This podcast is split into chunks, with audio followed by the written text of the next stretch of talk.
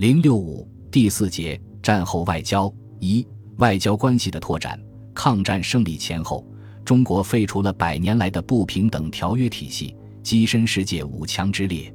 联合国以及各个国际组织均有了中国的地位，甚至是重要地位。国际形势，尤其是大国之间的关系，较之以往更多的影响到中国的政治经济发展。周边国家与中国的关系日渐重要，中国在海外的数千万侨民需要祖国的关心与保护。中国战后外交正是在这样有了很大变化的大背景下进行的。在国民党六届二中全会。对于外交报告之决议案中，声明中国的外交政策指针是：我国为联合国安全理事会五常任理事国之一，所负责任特别重大。今后自应根据一贯政策，与美、苏、英、法诸大盟邦及其他爱好和平之国家密切合作，以加强联合国之组织，而求国际间各项问题之合理解决。具体政策是。积极参加联合国及其他国际组织的活动，有所贡献；废除尚存的不平等条约，广订友好条约，以开展邦交谈判；通商条约，以树立新的商业关系。自美国和英国与中国签订平等新约之后，中国与其他订有不平等条约的国家也在逐一谈判废除中。抗战胜利前，已有中比、中挪、中加、中瑞。中和新约成立，战争结束时尚未签订平等新约的国家尚有法国、瑞士、丹麦、葡萄牙、西班牙、澳大利亚、南非等国，但法、瑞、丹、葡四国均已表示放弃特权。西班牙根据1928年中西商约条文规定自动放弃。澳、南两国因系英国属下的自治领。而英国已下令取消本国及自治领在华行使特权所依据的中国敕令，故此两国的领事特权实际已经停止。战后废除不平等条约的谈判未遇大的阻力，中法、中瑞、中丹、中葡先后签订平等新约。至此，从鸦片战争开始，由于列强入侵而强加于中国的不平等条约体系被废除。中国人民历经百年的奋斗和抗争，终于在抗战胜利声中摆脱了列强加于自己的耻辱，为中华民族不畏强权的历史写下了新的一页。与废除不平等条约相应的是中国国际地位的提高和外交关系的拓展。中国是战后最重要的国际组织联合国的创始成员国，并是联合国安全理事会具有否决权的五强之一。在联合国占有重要地位，联合国的附属机构如经济及社会理事会和国际法院等，中国均有理事和法官参加，并在上海主持召开了联合国远东经济委员会会议。至于其他国际组织，如国际货币基金组织、联合国粮食及农业组织、国际民用航空组织等，中国也都参与了其活动。抗战以前。中国与二十五个国家有外交关系，其中大使级八个，公使级十七个，数量很少，级别也不高，主要局限在几个大国。而到一九四七年，中国已与四十一个国家有外交关系，其中大使级二十四个，公使级十七个，还设有七十六个领事馆，三个驻外代表团，驻外外交使团数量和外交关系的级别都有了较大提高，外交范围有了新的拓展。尤其是与亚洲和美洲国家的关系发展较快。抗战胜利前后，中国和巴西、墨西哥、暹罗、沙特、阿根廷、菲律宾等亚洲和拉美的十二个国家签订了友好条约。然而，不平等条约的废除，并不意味着中国从此成为国际大家庭中的平等一员。旧的不平等消失了，新的不平等又产生了。中外之间不仅仍然存在着新的不平等条约，如战争结束之时签订的中苏条约；即使是中外签订的平等条约，往往在表面的平等下仍然隐藏着实际的不平等。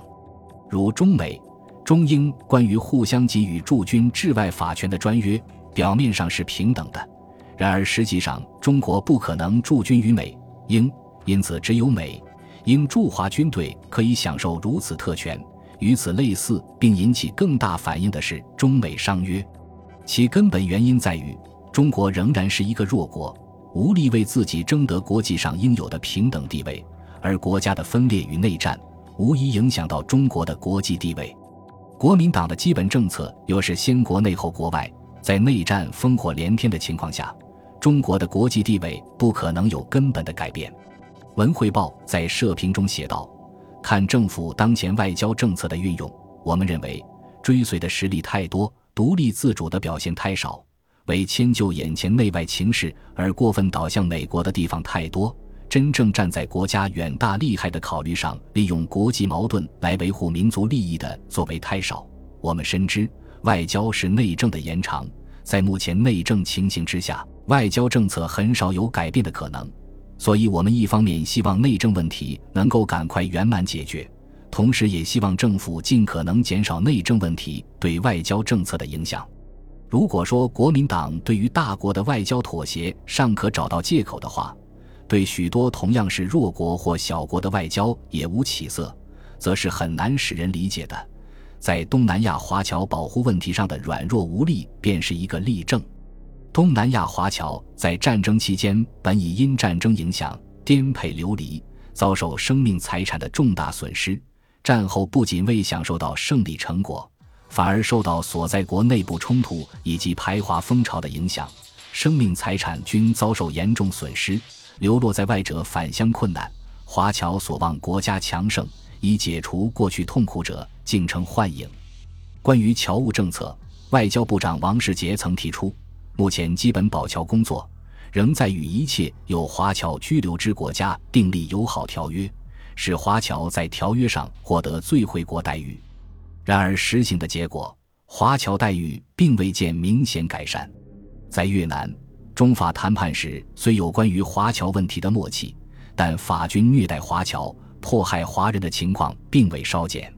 据第一方面军参议员子健在西贡亲见后的报告。西贡法军劫杀华侨案件，据领馆调查，已达两千件以上，线上继续发生，仍未停止。究其原因，由于军纪堕落、长官纵容、不加严厉处分之故。在泰国，中泰虽订有友好条约，但其国内仍时不时掀起排华风潮。其他如印度尼西亚、菲律宾等国的华侨同样处境困难。其实，不仅是东南亚。世界各国的华侨受到不公平待遇者所在多有，各国均在中国侨民入境、居留及其他问题上苛求不已。究其实质，仍是中国的软弱与政府保护不力。对此，国内各界和舆论有强烈反应。大公报社评说：“南洋近千万华侨现正遭遇着总攻击，孤军绝域，可能被各个击灭。”这一严重的事实。不知道政府看到了没有？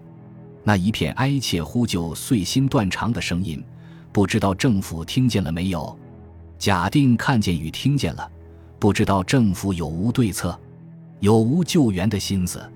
看在千万侨胞面上，祖国呀，你该争气了，该把国家弄得像个样子，该让中国人抬头见人。对于有关中国切身利益的华侨问题，尚且解决不了。遑论其他，中国参加了战后几次重要的国际会议，如1945年9月的伦敦五国外长会议，1946年1月的伦敦联合国会议，7月的巴黎和会等，但多是以配角身份出现，并在有关主要问题的立场上追随美国的态度。1946年7月，巴黎美苏英法四国外长会议讨论召开欧洲和会和对意大利等五国签订合约等问题。苏联外长莫洛托夫竟坚决反对中国列为和会邀请国。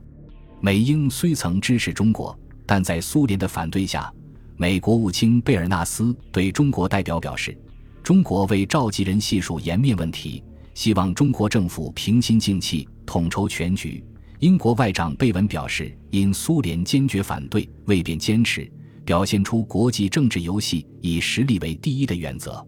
结果。中国只能接受现实，只是由外交部发表声明称，未来在巴黎举行之和会，应由外长会议全体会员国召集，并不仅限于英、美、法、苏四国，实质明显。